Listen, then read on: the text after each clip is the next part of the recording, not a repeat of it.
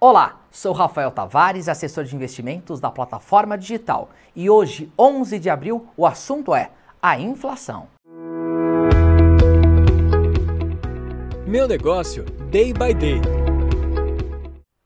O mercado já estava esperando uma inflação alta em março e o indicador veio como esperado e acelerou 1,62%, maior índice para o mês dos últimos 28 anos. De um lado, uma pressão forte, que em 12 meses atingiu 11,30%. Por sua vez, a grande vilã, a gasolina, subiu 6,95% no último mês e sozinha acumula alta de 27,48% em 12 meses. Os aumentos dos combustíveis refletem o reajuste de até 24,9% anunciado pela Petrobras e que entrou em vigor no dia 11 de março. Além dos combustíveis, também ficaram mais caros serviços, como o seguro voluntário de veículos, com 3,93%, e transporte por aplicativo, subindo 7,98%, que impactou ainda mais os custos de transporte, já que em 12 meses o preço do transporte por aplicativo acumula alta de 42,74%.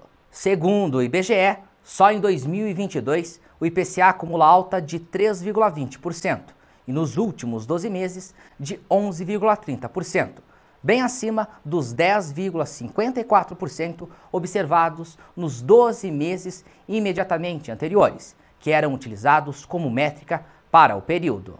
Já a inflação do setor de serviços se destacou e ficou em 0,45% em março, ante 1,36% em fevereiro, mostrando que o setor volta a caminhar de forma equilibrada.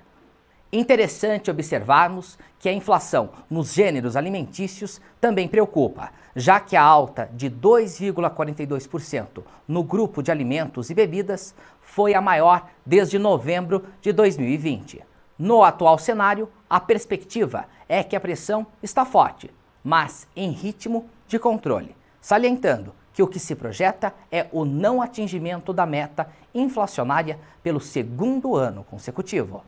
Mas o Banco Central para 2023 e 2024 tem a projeção de uma inflação de respectivamente 3,4% e 2,4%. Observarmos uma inflação forte no início do ano não significa que deve permanecer, mas já mostra que em um debate eleitoral de olho na economia e com panoramas para os próximos anos deverão ser mais convincentes. Conte com o Daicoval Dúvidas, sugestões, deixe nos comentários e acompanhe nossos conteúdos.